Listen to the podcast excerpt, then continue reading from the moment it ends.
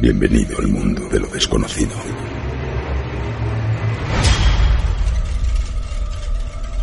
¿Quieres viajar con el tren de lo insólito por las vías del misterio?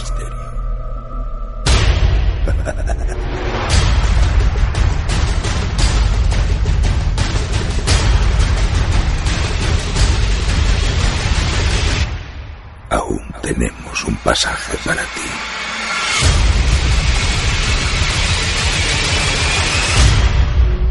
Todos los miércoles, de 7 a 9 de la noche, los misterios nos miran. En Radio Llamanadas.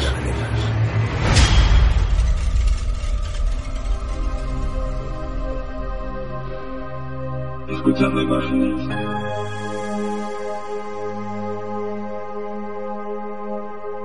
Escuchando imágenes.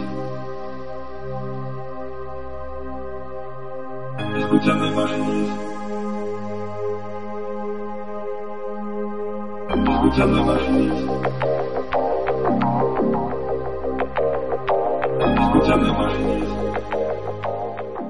Muy buenas amigos y amigas, eh, llegamos una vez más eh, un programa especial de Ufolix donde entrevistaremos a una gran investigadora y nos pondremos a hablar en, digamos del tema de los museos, ¿no? Porque cuando hablamos de museos, mucha gente desconoce un tipo de museos que la verdad que están dando muchísimo que hablar, ¿no? Y crean mucho muchi- muchísimo turismo. En este Ufolix pues hablaremos con la creadora del Museo OVNI, eh, sí así más eh, como lo escucháis, eh, Museo OVNI de Argentina, que es, eh, lo lleva eh, Andrea Pérez Simondini, que es hija de una gran investigadora con muchísimos años de experiencia, que es fundadora del eh, integrante del grupo de investigación OVNI, eh, eh, Visión OVNI. Comparte con su madre eh, las investigaciones desde el año 1991.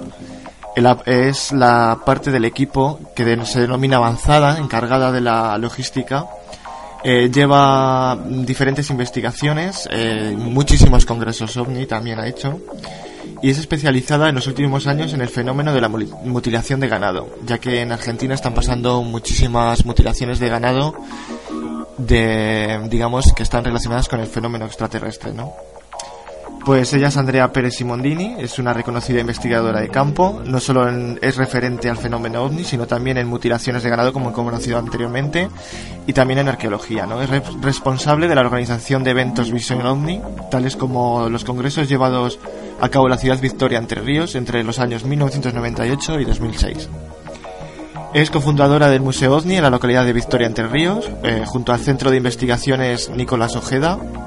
Participó en congresos nacionales e internacionales en Chile, Brasil, Uruguay y en la República Argentina.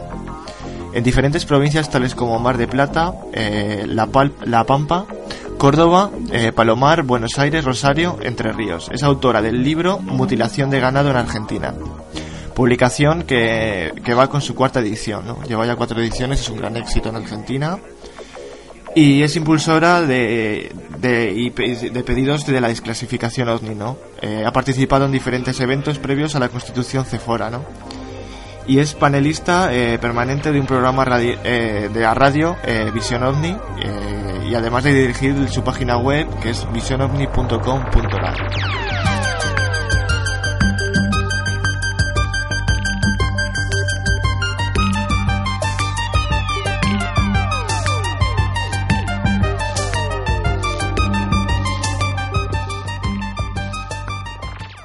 bueno amigos, pues aquí tenemos a Andrea Pérez Simondini, que es la una de las directoras del Gran Museo OVNI que podemos encontrar en Argentina. Buenas noches, eh, Andrea, ¿qué tal estás? Y muchas gracias por participar en esta entrevista.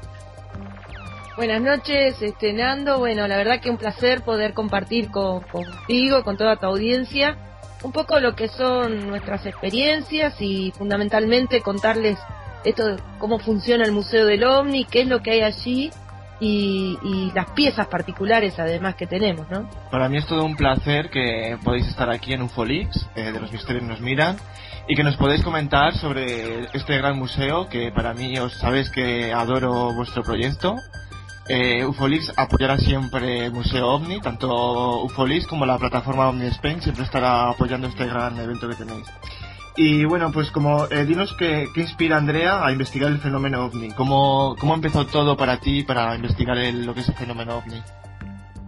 Bueno, sin lugar a dudas, eh, mi mamá, porque ella desde el año 68, eh, a partir de una experiencia que tuvo, eh, se dedicó como, como empieza quizá toda persona, ¿no? Al tener una experiencia, eh, leer libros de la temática, este, ir a lugares donde se da el fenómeno, hasta que en algún momento, eh, ya siendo grandes sus hijos, nosotros somos tres hermanos, este, digamos, se dedicó casi excluyentemente a la investigación del tema ovni y en realidad en mí eh, empieza la, la, la, la, situación de la curiosidad más profunda, más allá de que venía acompañando a mi mamá que hacía campamentos. Mi padre era petrolero y nosotros vivíamos en el sur de la Argentina, en un lugar de la Patagonia que se llama Caleta Olivia, que es ahí donde tuvo la experiencia mi mamá. Y nosotros cuando mi padre estaba en los, en los pozos petroleros, nos íbamos con mi mamá de campamento, siendo muy chiquitos, ¿no? Yo en esa época tenía dos años, dos años y medio cuando, cuando fue esta experiencia de mi madre. Y ya recuerdo el espíritu investigativo de mi mamá, que es, es algo que definitivamente heredé, que íbamos este, con carpas a lugares, en principio buscar este, restos arqueológicos y después hacer este, también observaciones donde la gente decía que, que se veían las luces. Pero en mí quizá el disparador ya más a involucrarme de lleno fue cuando estaba en el cuarto grado de la escuela primaria, este, aquí en Buenos Aires, donde a plena luz del día, con una compañerita de mi colegio, vimos este, un tren volador.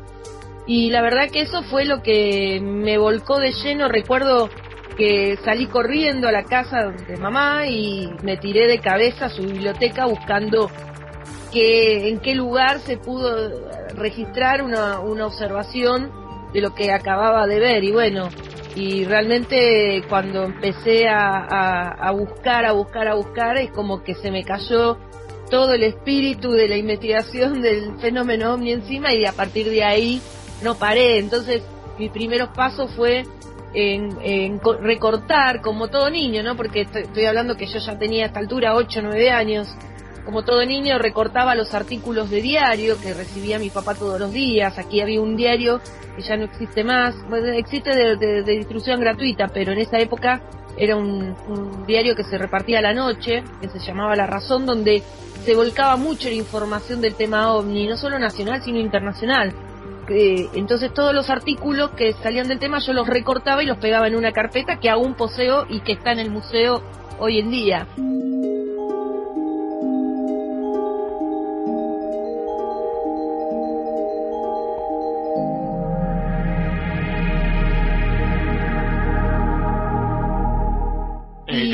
Yo también hago eso todavía. Claro, es recopilar, una... pues, eh, digamos que tengo mi propia hemeroteca, ¿no? Fotocopiado de internet que encontré un montón de noticias y, y bueno, es no los tengo pegados, pero sí he llegado al hecho de pegar cosas en cuadernos también. sí, sí, bueno, yo llegué a, no sé, no, no, no quiero mentirte, pero debo tener fácil eh, 15, 16 carpetas de esa época de artículos de diario. Entonces, digamos, ahí fue el primer camino, digamos toda una reliquia que toda la gente puede, por ejemplo, esa carpeta la tiene a la disposición porque son, digamos que es una hemeroteca, ¿no? Eh, tiene a disposición en el, en el Museo OVNI a, a, poder verla, ¿no?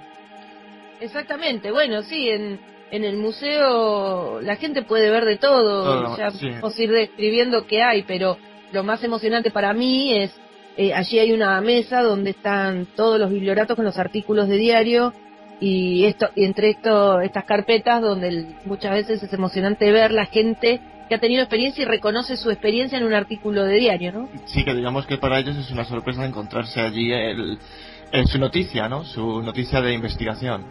Exactamente.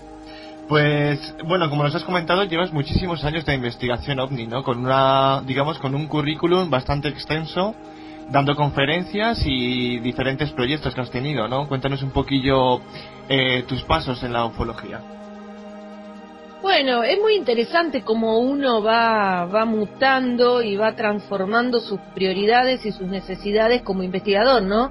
En, cuando uno comienza, este, digamos, es, es todo, todo en relación al fenómeno excluyentemente sin, sin tomar en cuenta ninguna otra perspectiva ya este, de lo que hay por detrás del fenómeno.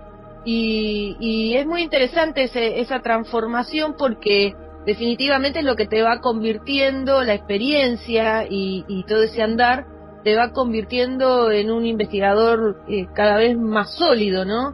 Eh, y por suerte yo he tenido la, la, la fortuna inmensa, ¿no? De que he empezado desde muy chica, en principio con mi madre, que hace tantos años que está en la temática, y después este, rodeándome y codeándome con los mejores investigadores del país, eh, desde, desde muy chica por esta cuestión de salir a investigar el fenómeno a terreno, he cultivado mucho esta perspectiva de la investigación y es una de las facetas que más me gusta.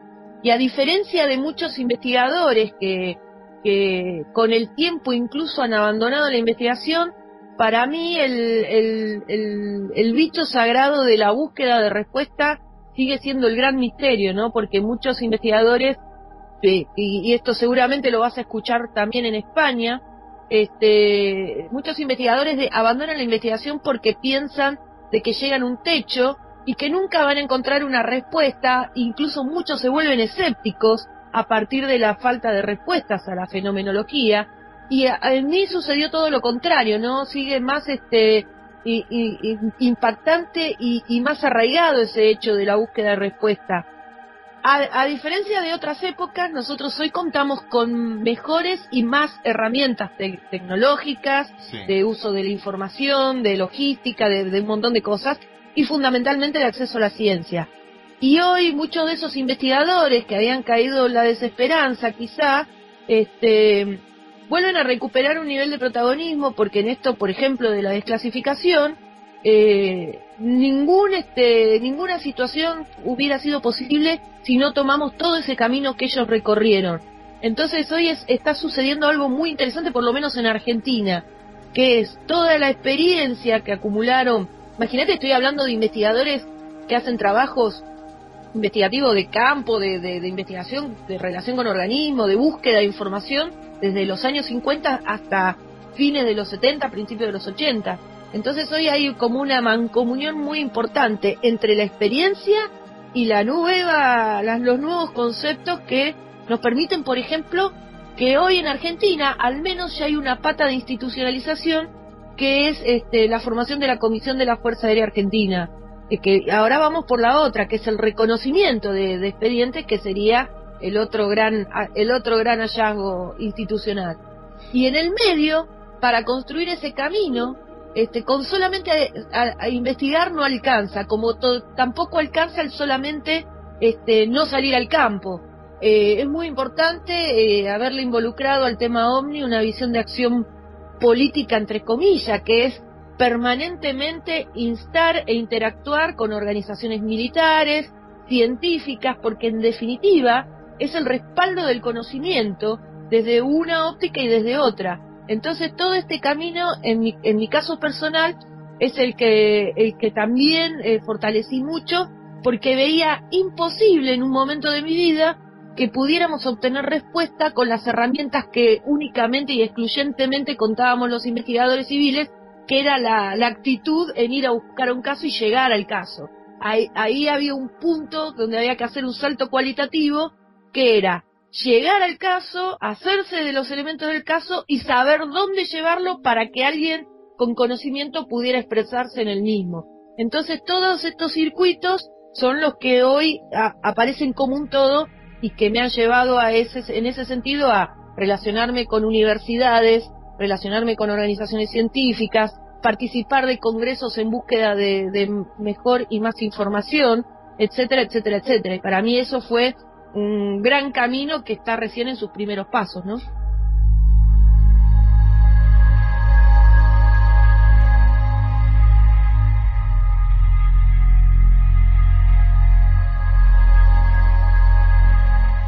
La verdad que llevas un, como he dicho anteriormente, un extenso currículo, ¿no? Que te dedicas parte de tu vida a la investigación ovni con muchas, eh, digamos, con muchísima experiencia y muchísimos años a la espalda, ¿no?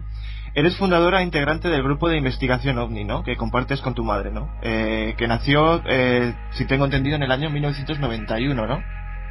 Correcto, sí, en el 91 eh, mamá toma una decisión realmente que, cambia su vida incluso, que es salirse de Buenos Aires eh, y radicarse en Victoria. Esto se debió a dos cosas. Una, en principio, porque eh, se separó de mi papá, mi papá quedó viviendo en Perú y este y además en Victoria se venían conociendo sucesos muy importantes del tema. Y este mi mamá evaluaba de que nadie estaba haciendo un estudio profundo en ese lugar. Y en los, en los primeros en los primeros años este él ya hacía unos viajes de reconocimiento donde yo la acompañaba con otras con, con otras gentes y hasta que un día me habla y me, me dice que tomó la decisión de radicarse en el lugar porque entendía que ahí había encontrado todo después de, de, de muchos años de, de, andar dando vueltas porque la vida del petrolero, que era la profesión de mi papá, este, es bastante dura y, y te, te, mantiene este, de aquí para allá, sin sí, un lugar sí, ni un, un, punto fijo, ¿no?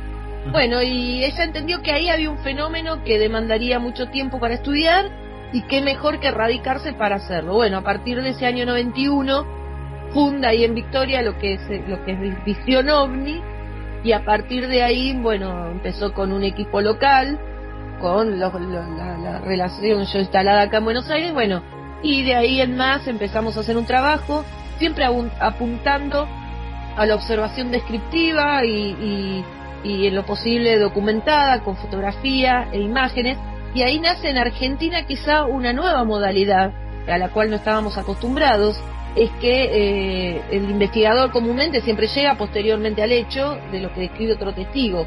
Y mi madre en esas jornadas de observación, que fueron muchos años, todas las noches, este, se convirtió en testigo e investigadora. Y esto con documentación de respaldo que la cual eh, realmente generó un vuelco importante en la investigación. Yo siempre la cargo diciendo que ella es la primera cazadora de ovnis en Argentina, porque era ir todos los días, a la noche, a partir del atardecer, y bueno, y tratar de un poco seguir un patrón, ¿no? Porque este, este dato fue fundamental, porque ella marcaba en una libretita que aún, aún conserva, eh, todo, ¿no? Lo que es común, digamos, hora, eh, habiendo o no habiendo avistamiento, y grababa con su grabadorcito de pila, y hacía toda la descripción, hoy está el día, tal hora, hay tal condición este, atmosférica, la temperatura marca tanto, este, el sol se pone en, en, tal, en el poniente, tal, en tal dirección. O sea, era tan descriptiva la, la, la, el seguimiento durante casi 10 años que tuvo una, una libreta de observación muy específica. Eh, Al punto... Cualquier, sí. eh, digamos que es una gran investigadora, porque claro, el investigador sale al campo, toma sus datos en un cuaderno y hoy en día, pues a través de internet nos encontramos con ciertos investigadores en comillas que investigan a través de un simple ordenador.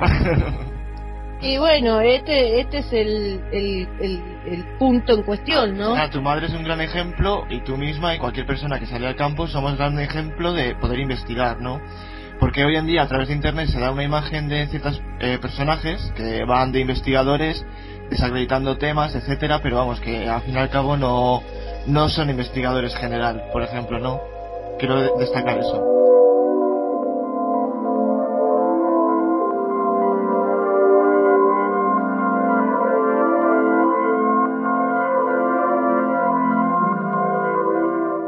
Pasando con el Museo OVNI, yo recuerdo pues cuando lo vistes en... Vamos, cuando yo eh, encontré vuestro Museo OVNI a través de las redes sociales, a través de Internet, y me, la verdad que me chocó bastante, ¿no? Y me pregunté que cómo nacería eh, crear un Museo OVNI, ¿cómo nació?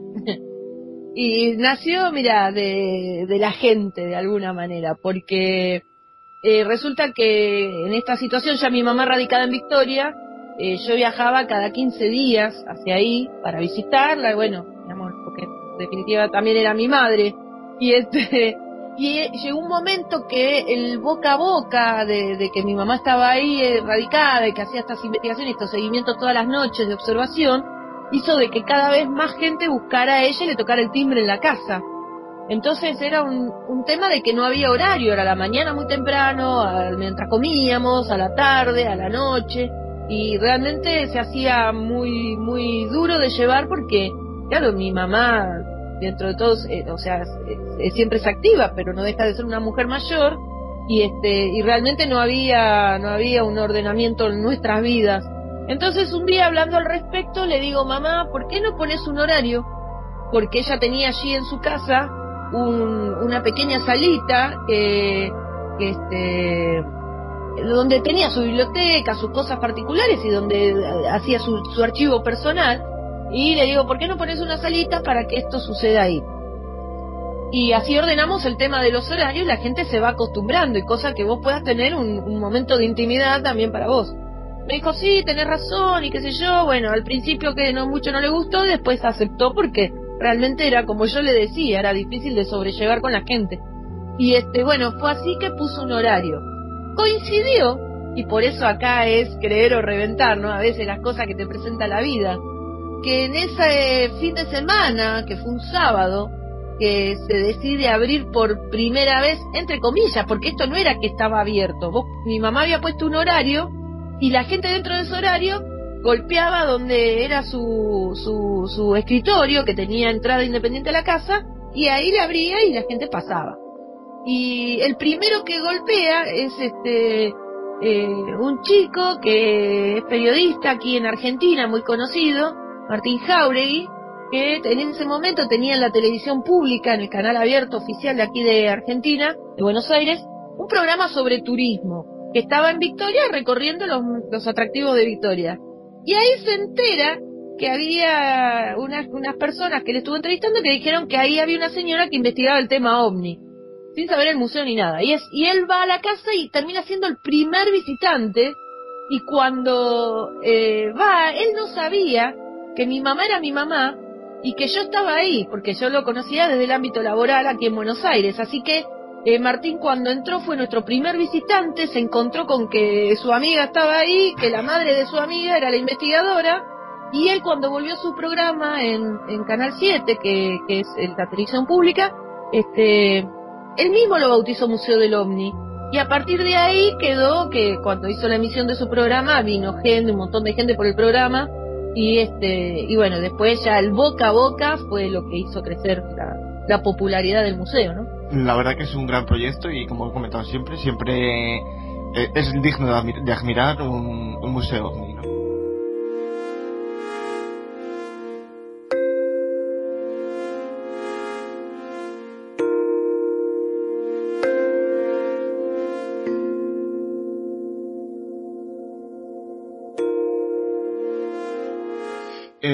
Explícale a la gente que nos está escuchando que pueden encontrarse en el museo.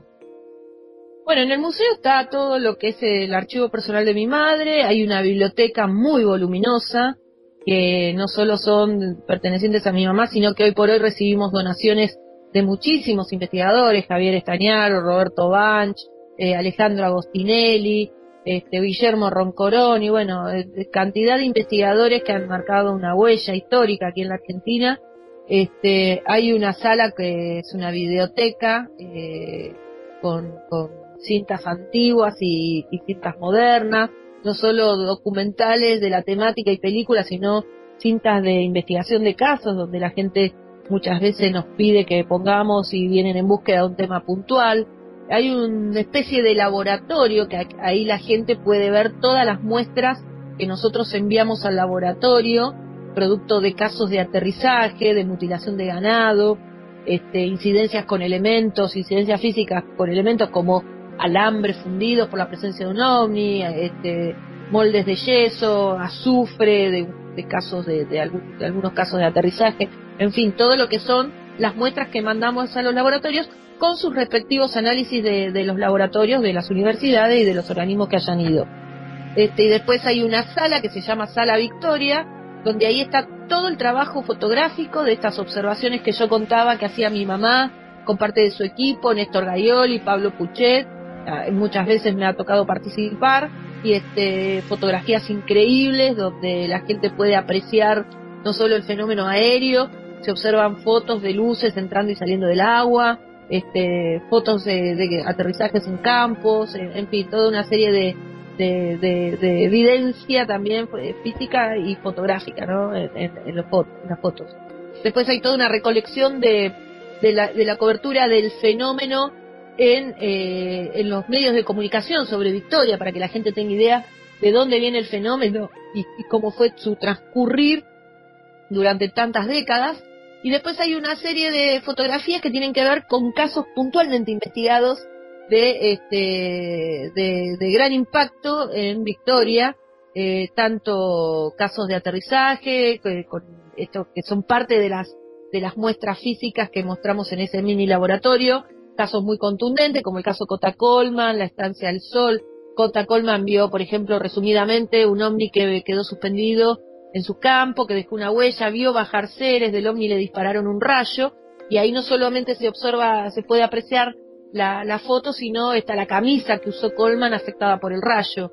Después está el caso de Montero, que es la estancia del Sol, donde vieron, es un tambo donde vieron un ovni que se descolgó del cielo, voló al ras, de, a ras del campo hasta quedar suspendido ar arriba de un alambrado que dividía el tambo del campo, hizo como una explosión lumínica, se redujo a una bola de color roja y ascendió y desapareció en el cielo. Bueno, de eso quedaron restos de alambre fundido, este, la desaparición de un, una gran parte del alambre, todo eso se puede encontrar en el museo, con los respectivos análisis, como te decía.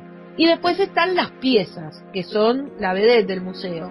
Las piezas son casos eh, de metal, con metales, trozos de metales de distintos casos, algunos de ellos muy emblemáticos, como el caso Tacuarembó, que es un caso de los años 70 en Uruguay, que investigó en su momento Luis Burgos, un investigador muy reconocido de Argentina. Esa pieza este, se, se hizo los análisis en la Universidad de La Plata y allí la gente puede encontrar también el componente de la pieza este, y, y, y que, de qué se trata el componente de su aleación este, eh, y, y, demás cuestiones de metalográfica. Digamos Después, que, este, que el museo está lleno de evidencias, ¿no? De evidencias de que el fenómeno es real y cualquier escéptico que entre ahí, yo creo que cambiaría su visión, ¿no? Uy, mira, eso de los escépticos... Pues difícil, es que hay muchos escépticos que no cambiarían ni la visión y teniendo las pruebas delante de sus narices. O tocando evidencias, como tenéis allí, que hay una pieza muy interesante y destacada del Museo OVNI, que es nada más y nada menos que el cacho de chapa, eh, que, por denominarlo de alguna manera, chapa, porque al hacer una fotografía os quedáis con los dedos transparentes, es decir, la chapa eh, se, tras, se, se, hace transparente, ¿no? Se, se ve la parte de atrás. Es, es una pieza que la verdad que me choca mucho y es una gran evidencia para mí.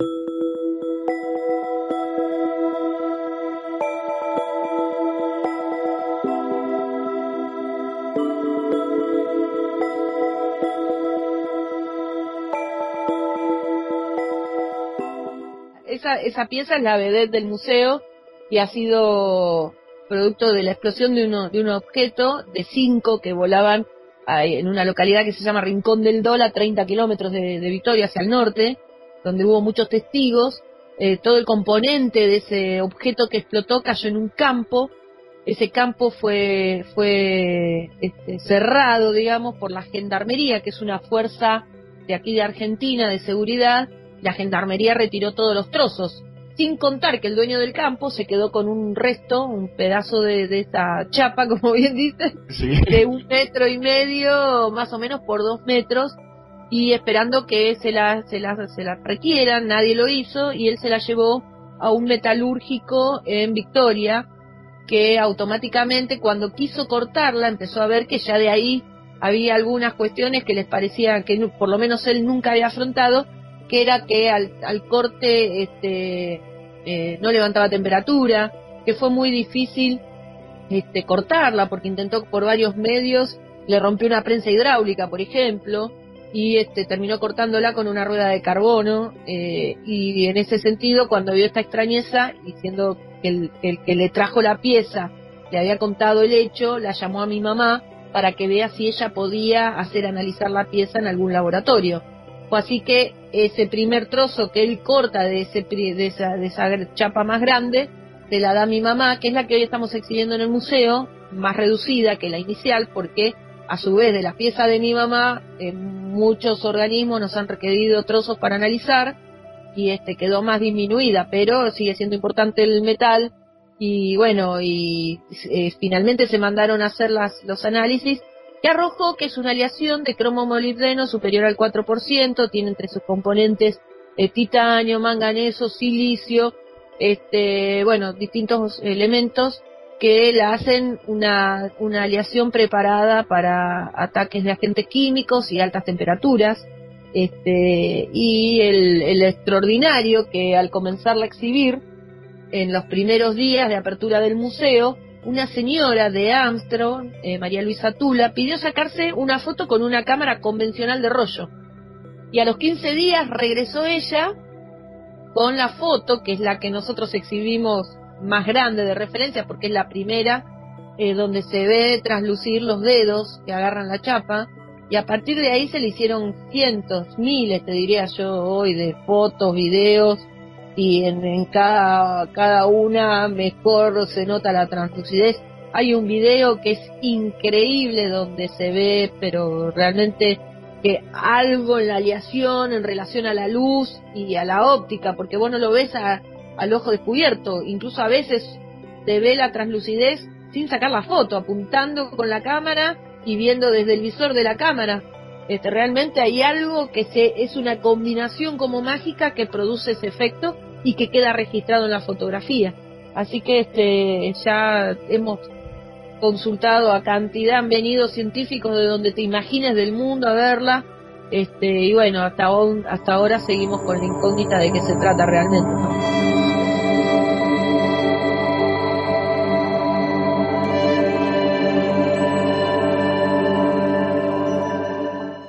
Digamos que es una forma de camuflaje, ¿no? Eh, que ellos, la invisibilidad, porque muchas veces sabemos que el ojo humano no puede llegar a captar eh, ciertas naves que están ahí y no podemos verlas, digamos que eso es una clara evidencia de, hacerse invisibles, ¿no? Esa chapa.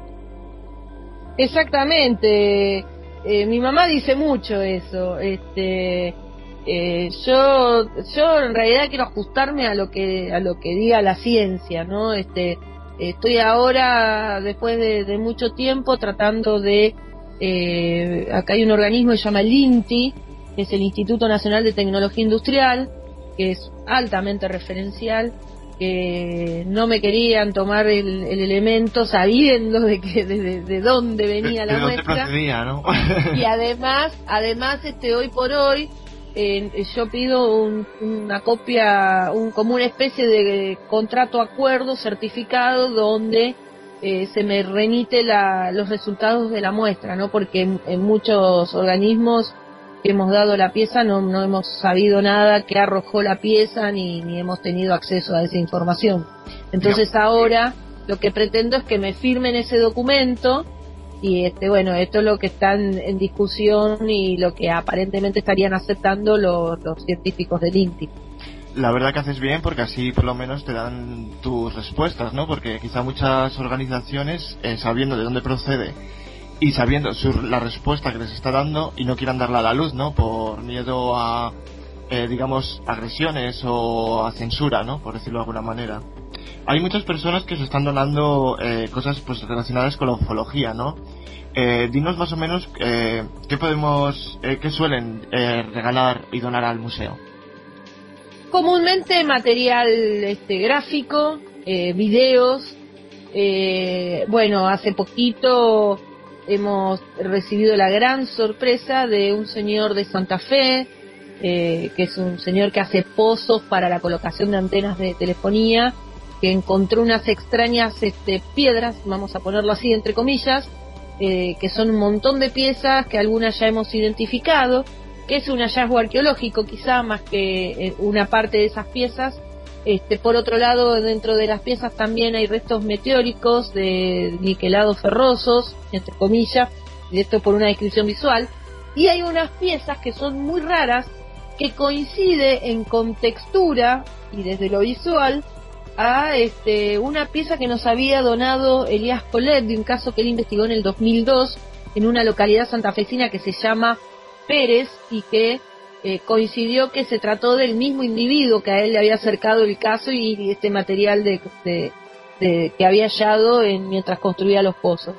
Ahora están estas piezas a punto de entrar con, a un, a un este, museo en Paraná, Entre Ríos, muy reconocido por este el campo geológico, así que este, vamos a saber bien de qué se trata. Lo interesante que el testigo dice haber tenido estas piezas a partir de un hecho ovni donde en, un campamento de instalación de antenas él observó a la noche un objeto que despedía como pequeños objetos a, modo de lluvia que impactaban en el suelo y que cuando fue a ver a la mañana siguiente se encontró con todos estos restos. Así que estamos con mucha expectativa. O sea, en definitiva, este tipo de cosas cada tanto también llegan porque años atrás hemos recibido una también un elemento eh, de un de una pieza de lo que probablemente sería el caso Carcarañá en Santa Fe, que es un caso de principios del siglo pasado, que tuvo mucha documentación, pero poca evidencia y pocos testigos, este, bueno, donde supuestamente enterrado se encontró un ovni y esto es como una piedra ferrosa,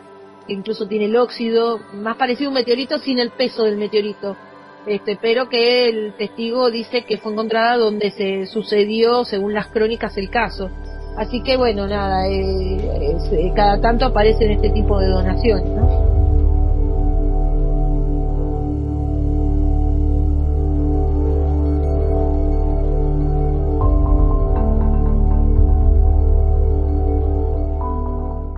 Bueno, también sé que dona, que la gente también nos dona sus libros, ¿no? Porque eh, si no recuerdo, me dijiste una vez en una ocasión que JJ Benítez también os, donaba también, digamos, parte de su material, ¿no? De sus libros, ¿no?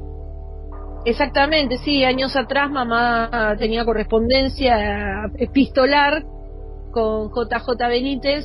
Entonces estoy hablando hace 10 años atrás, quizá este, incluso antes de abrir el museo, ¿no? Eh, con JJ Benítez que le mandaba los libros autografiados. Vamos entre JJ Benítez y seguro que habrá más investigadores que también nos donan, eh, digamos. Sí, bueno, es bueno, bueno referir, por ejemplo, Virginio Sánchez Ostejo, investigadores del exterior, eh, Rodrigo Bravo de Chile, este, bueno, además Baer de Brasil, este, hemos recibido material de Giorgio Bon Giovanni, eh, no quiero olvidarme de ninguno para no ser injusta.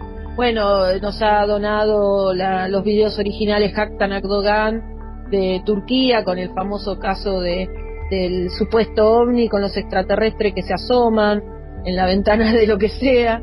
Este, bueno, Rodrigo Fuensalida de Chile, Marco Barraza de Perú, Johanan Díaz de México, Jaime Maussan nos ha donado cantidad de, de sus videos este, para que incluso la gente pueda verlos en exclusiva ahí. E, ese es material que es reservado para el museo y que no, no, no está a disposición de la gente más que la que va ahí al museo, ¿no? Para observar. Sí, este, digamos que es eh, material inédito para que la gente eh, Exacto. visita el museo se lleve algo inédito que no, bueno, todo inédito, porque digamos que la pieza Chapabondi no la podemos encontrar en ningún otro lado, ¿no?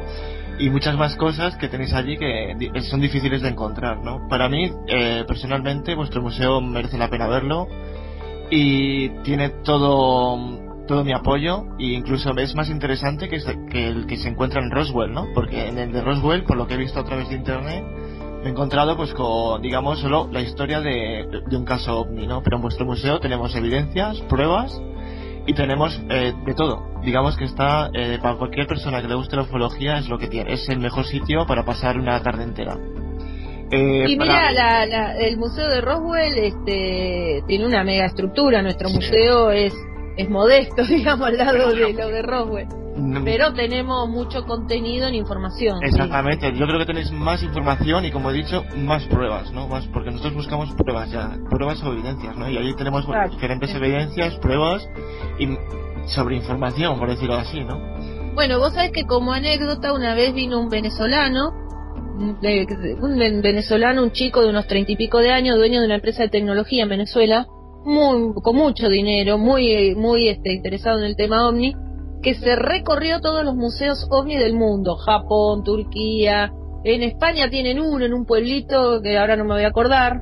Mm, pues ahora este, mismo no, no, lo, no lo conozco. bueno, en España yo me enteré por él este y, tratamos el hombre no tiene ni internet ni teléfono y tratamos de comunicarnos vía también carta y no nunca hemos recibido respuesta no sabemos ni si llegó la carta pero la cuestión es que él estuvo ahí en ese museo este bueno él dice que hay como 18 museos en el mundo en, en Brasil hay varios hay tres o cuatro en distintas ciudades este, también así muy rústicos, muy, muy humildes como el nuestro. A diferencia que el nuestro tiene buena, buena comunicación, porque estamos poniendo todo el día por las redes sociales, Las redes fundamentalmente. sociales, en vuestra página web, que es. Y, exactamente. y a través del Facebook y, digamos, de los medios de comunicación como es este, que es Ufolix también. Exacto. Bueno, y este chico nos dijo que las dos megas estructuras más importantes, el que vio en Japón y en Roswell, obviamente. El de Japón quizá que más que el de Roswell, que en un momento incluso estuvo asociada a la Agencia Espacial de Japón, en la, en la, en la mega estructura. Pero que en el nuestro es en el único lugar en el mundo donde hay tantas piezas provenientes de supuestos casos ovnis. Entonces, La verdad llegó muy todo, contento al, todo un al honor. verlas. todo un honor que os digan eso, la verdad.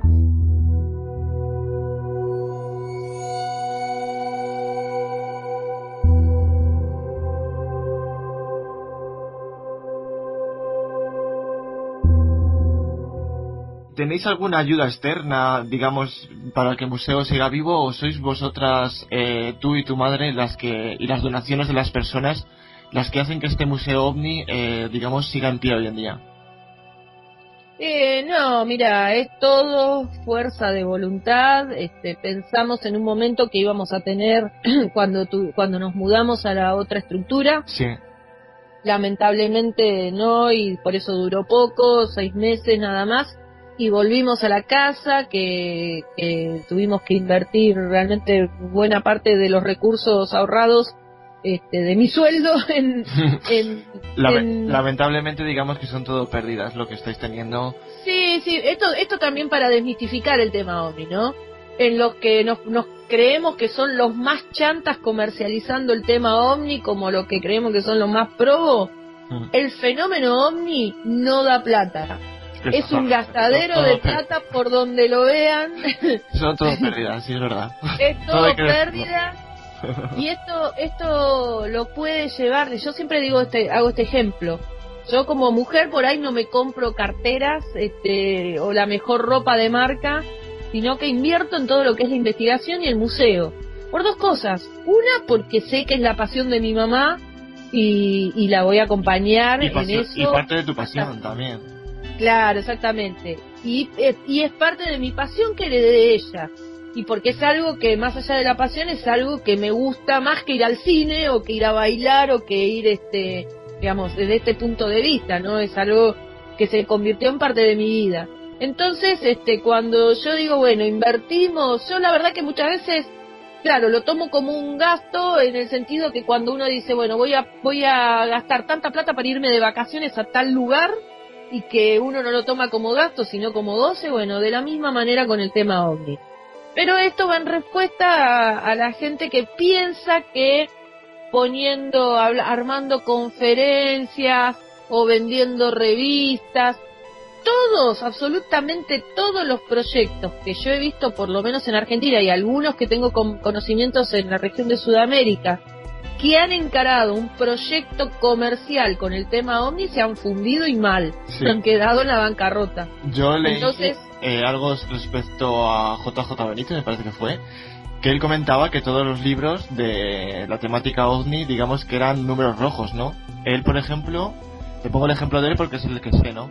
Sacó diferentes libros de la temática OVNI y digamos que la, la editorial estaba en números rojos, ¿no? Hasta que llegó el primer caballo de Troya, que ya cambiando la temática, digamos Claro. que subió, subió, ¿no?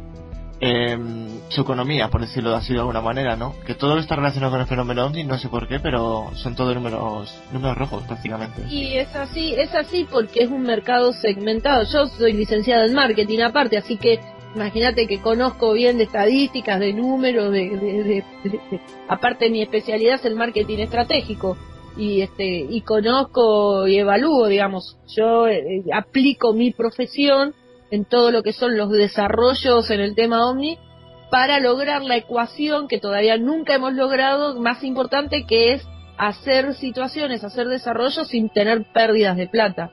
Hasta el momento no lo hemos conseguido nunca, por ejemplo. Sí, digamos que, Este- que- que es bastante difícil. Es bastante difícil, por eso te digo que, que aqu- aquella persona que... Aquí en Argentina hemos tenido varios, varios hechos al respecto. Yo he visto, eh, hubo una publicación que fue muy buena, que se llamó Gaceta OVNI, de lo mejor que he visto después de Cuarta Dimensión, este, que, que se ha fundido y ha podido mantener tres números nada más en el, en el aire. Este, uno de ellos quedó muy afectado económicamente y, y incluso yo en una oportunidad llegué a hablarlo con él. La misma cuarta dimensión, que es la revista de Fabio Serpa, Fabio se fundió como tres o cuatro veces. La gente alucina Yo creo que, que Fabio Serpa que me regalaron una revista de Fabio Cerpa, no sé si la tengo ahí en mi colección y me parece que es, creo que es de Argentina porque me, la regal- me regaló un compañero que daba conferencias en allí en Argentina y ahora vive en España y me parece que es de, de Fabio Cerpa, me parece. Y para eso una revista Claro. tener una, una revista aquí en España sobre él, ¿no? Claro, Ah. vos acá en Argentina no podés ser investigador ovni si no tenés entre tus revistas de cabecera las cuartas dimensión, por ejemplo. Este, de ahí además salieron, Pero es muy de ahí- interesante. claro, de ahí salieron de- del staff de- del equipo de ONIFE y de cuarta dimensión de Fabio Serpa salió el 80% de la comunidad de investigadores ovnis hoy en la Argentina, de los que más trayectoria tienen, etcétera, etcétera. Y este y bueno, y Fabio se fundió tres o cuatro veces este hasta que tuvo que cerrar la revista.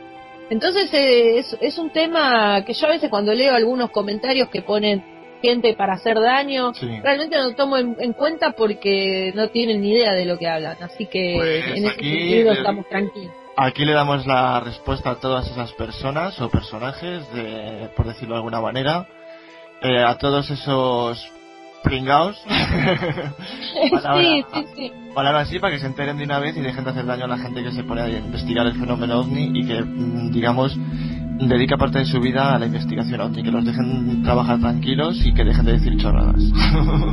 aquí, tal aquí somos sinceros.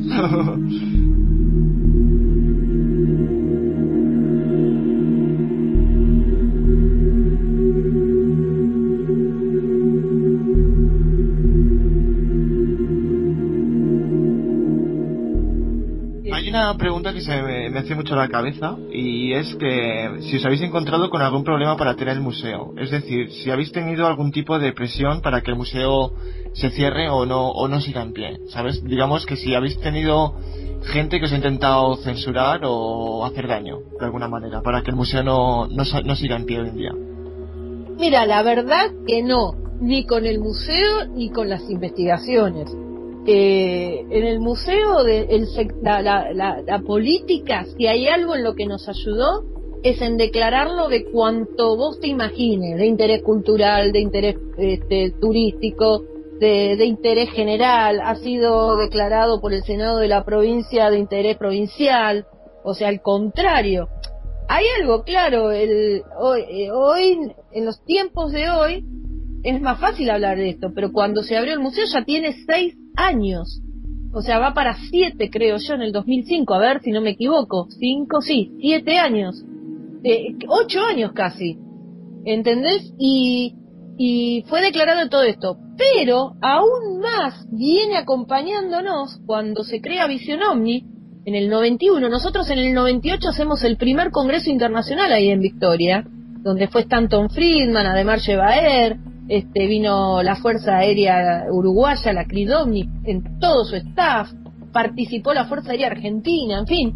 Y ya ahí el, el Senado, hasta el mismísimo gobernador de entonces de la provincia declaró el evento de interés. Nunca en ese sentido tuvimos un palo en la rueda ni del gobierno provincial, ni del gobierno municipal, ni del gobierno nacional. Todo lo contrario, digamos, no es que desbordábamos de apoyo, pero en estas declaraciones, que son muy importantes porque hoy las podemos exhibir con mucho orgullo, porque hay una, un vuelco definitivo y, y por eso también vale la referencia del año. Una cosa era hablar en el año 91 del tema, donde todavía éramos todos locos, chiflados y derramados del cerebro, y otra cosa es hablar hoy, donde el tema culturalmente ya está muy instalado y obviamente estas consideraciones de las personas que hablan del tema ya quedaron muy lejos en el tiempo. Entonces, este, es bueno ver las dos cosas, las dos, las dos situaciones, como de por sí, de todas maneras, se apoyaban, porque ya había una realidad que venía asomando ahí en Victoria, que era que el fenómeno existía, no se podía explicar, e interactuaban la gente, aterrizaban los campos, se veían los ríos, se metía y salía del agua, y esto era algo que sobrepasaba la expectativa de cuatro locos alucinados, era todo un pueblo, gran parte de, los que fueron testigos fueron funcionarios de gobierno, entonces Eso, eso realmente eh, ayudó muchísimo a conseguir estos apoyos institucionales y la verdad que yo tengo que ser muy sincera y decir que durante todo este transcurso del 91 hasta esta parte, desde el punto de vista de declaraciones, desde exponerse, incluso los funcionarios nos han acompañado y con mucha fuerza.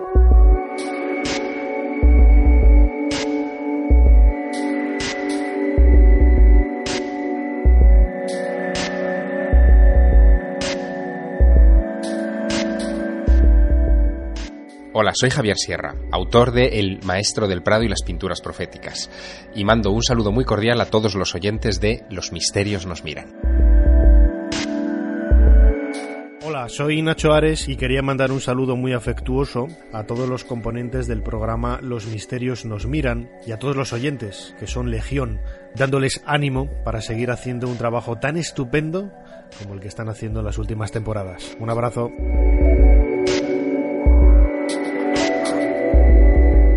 Hola, ¿qué tal? Soy Santi Camacho y esto es un saludo para nuestros amigos de los misterios nos miran. ¿Qué si los misterios nos miran? Pues ¿qué le vamos a hacer? Porque nosotros a fin de cuentas también los miramos a ellos. Hola, soy Iker Jiménez. Envío un fuerte abrazo milenario a los amigos de los misterios nos miran. Mucha suerte en esta andadura tras el misterio.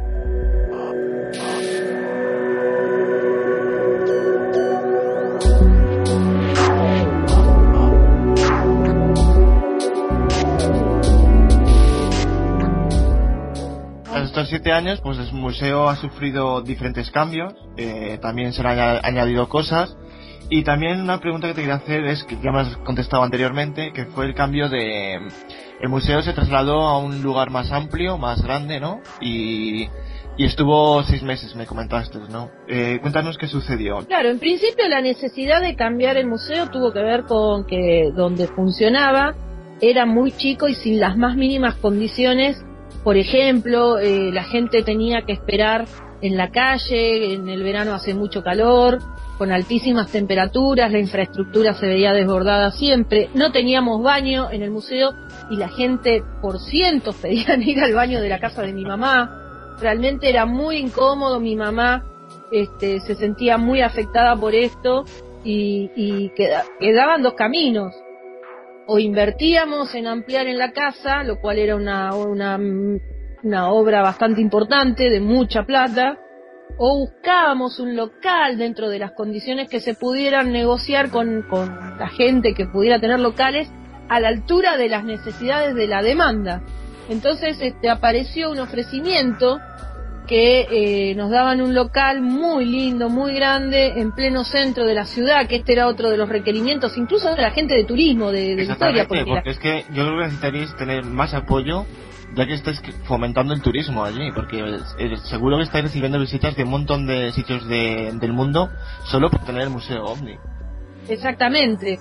Entonces, este, bueno, se dio un ofrecimiento que nos daban la posibilidad de poner el museo, este, nos, a, a una determinada situación económica por mes, un alquiler, este, que, que todo, todo lo que resultara de ingreso, nosotros siempre tuvimos como meta tener una, una entrada cuasi simbólica para mantener los gastos de luz y de, de- de mantenimiento de- del local, porque la gente así lo demanda, digamos. Lógico y El normal, visitante- porque eh, digamos que por una voluntad de cada persona, eh, digamos la entrada mínima, por lo menos para poder mantener mantener el funcionamiento en pie, porque como hemos Claro. comentado, de esto no se vive, sino se es un No, hobby que tenéis ahí. La gente la gente también es muy exigente no porque lo primero que piensa la gente es que ese es un emprendimiento que ampara a la municipalidad de Victoria. Y cuando nosotros le explicamos que eso no tiene ningún tipo de subsidio de ningún tipo de nada entonces este, no- nosotros tenemos un libro de visita que muchas veces la gente dejaba su- sus bondades, de, mayoritariamente dejan sus bondades, pero siempre teníamos un comentario de que no había sanitarios y que esto y que la incomodidad del- de, de esperar en la calle y todas estas cosas. Entonces todo eso fue generando también una presión hacia nosotros de que o cerrábamos el museo o seguíamos este para que, que eso no, no, no muriera como, como proyecto y aparte te vuelvo a repetir acá el condicionante más importante para, para mí en lo personal era que este mi mamá era, era parte de su vida. Entonces, lo, lo importante era seguir con el proyecto vigente. y en ese, Continuar con... en ese sentido, bueno, se dio esta posibilidad. Lamentablemente sucedieron un montón de cosas, promesas que nos hicieron no se cumplieron, era parte central de, esa- de ese movimiento hacia ese local más grande del centro. Eh, nos tocó el, el principio de la crisis económica en Argentina, por lo cual todo lo que nosotros considerábamos como uno se fue a diez. Entonces eh, realmente tomamos una decisión de fondo de, de no no no seguir este no pasar a la etapa de, de endeudarnos hasta no poder salir nunca más de eso. Decidimos cerrar, esperar, bueno, el museo en ese tiempo después eh, estuvo cerrado casi siete ocho meses y este bueno a partir de, de- los recursos que fuimos generando por nuestro trabajo particular y, y la, la, la magra jubilación de mi mamá este este pusi- nos tomamos la decisión de volver a abrir el museo de, de que donde había nacido este haciendo la- las refacciones la estructuración que, que bueno hoy la gente puede apreciar donde tuvimos que este, armar, ampliar las salas, este, armar una sala nueva, armar un baño, en fin, ¿no? Todo esto. Y bueno, hoy la verdad que estamos ya contentas porque después de, fue muy sacrificado todo, muy doloroso en gran parte, pero hoy estamos contentos y orgullosos porque logramos salir adelante y bueno, y, de, y de nuevo desde principios de enero de este año andando este camino de, en el lugar donde nunca te tendría que haber movido en definitiva. Yo vi la, bueno, os he seguido siempre me acuerdo cuando vi la noticia de que os habéis trasladado y tal y pude ver unas fotografías que la verdad que era precioso donde estabais y hoy en día donde estáis también porque he visto nuevas fotografías también. Digamos que el formato de la fachada es el mismo, ¿no? He visto los colores azul que representa el Museo OVNI con unos dibujos preciosos, ¿no? Y la verdad que os lo habéis currado mucho y, y os doy la enhorabuena por seguir con el Museo OVNI pensé que lo ibas a cerrar y era una triste noticia, pero cuando vi que continuabais con él, la verdad que era una buena noticia para la ufología, ¿no?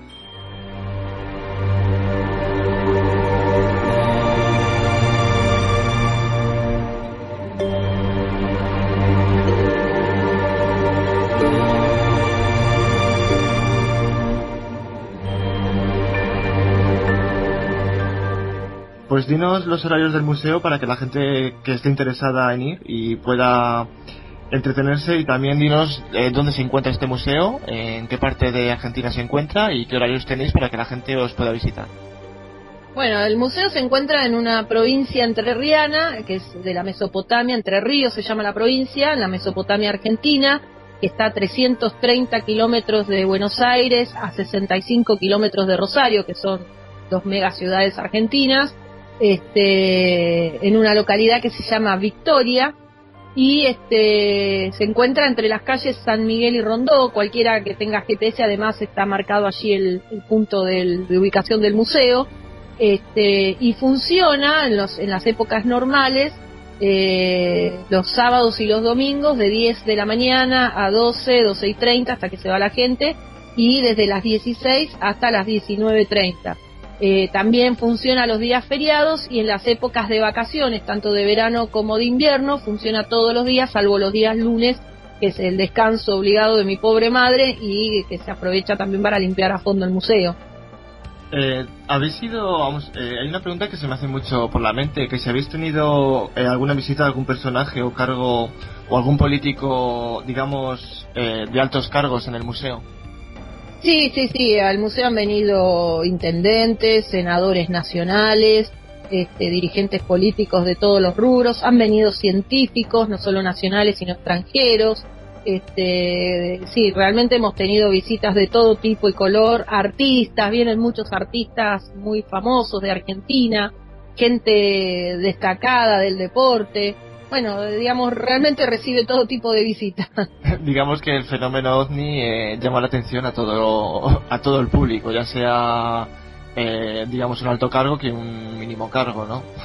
Exactamente, sí. Eso es muy interesante porque eso, más, a- más allá del museo, lo genera el, tem- el fenómeno ovni en sí.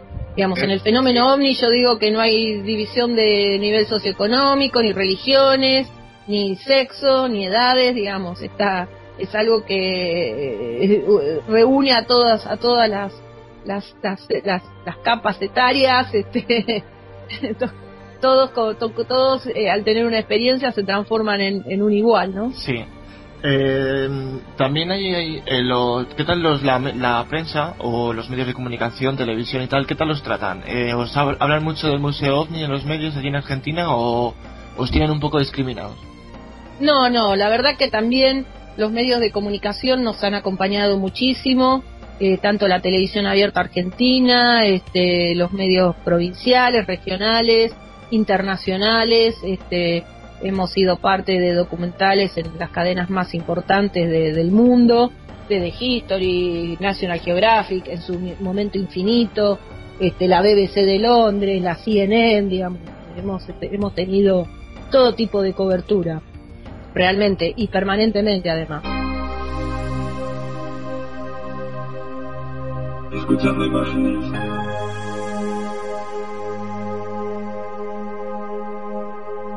Escuchando imágenes. Escuchando imágenes. Escuchando imágenes.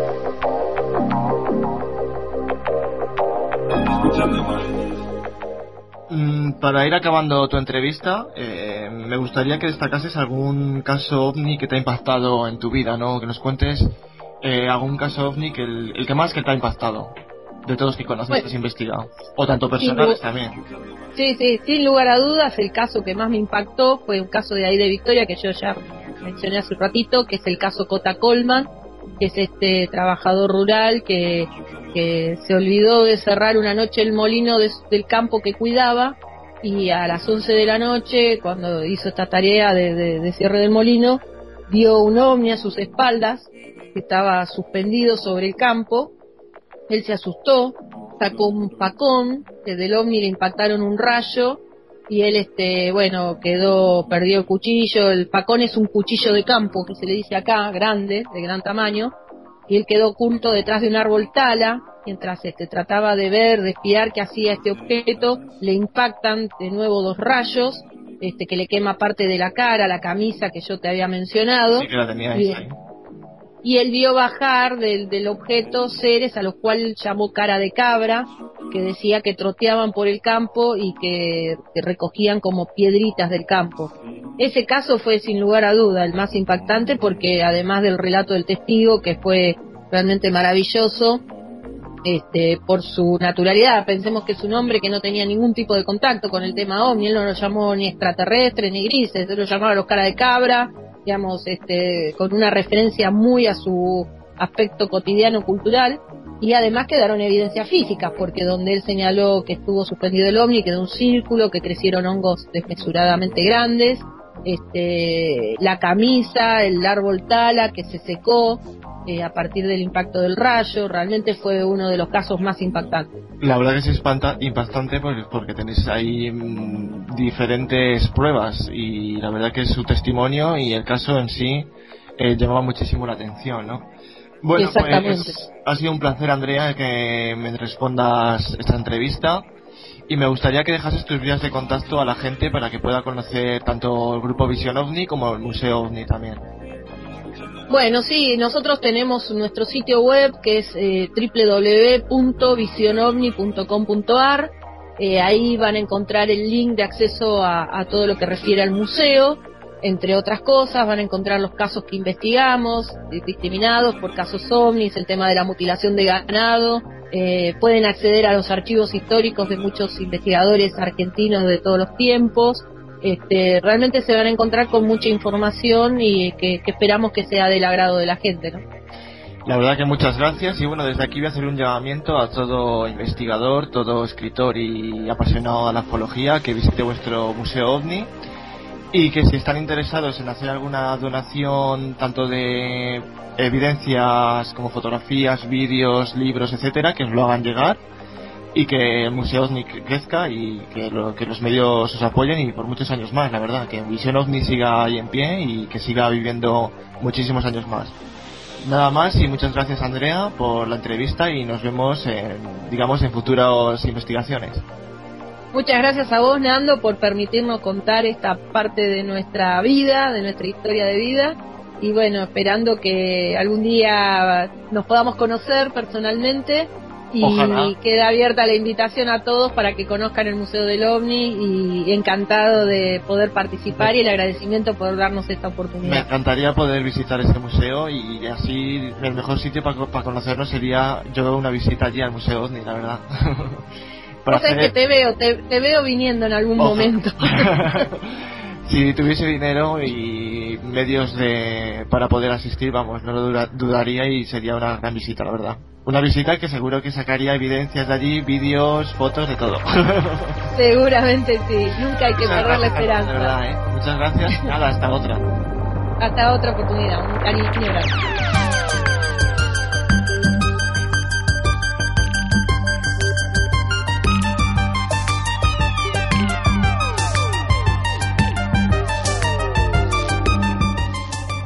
Todos los miércoles de 7 a 9 de la noche. Los misterios nos miran en Radio Llavaneras.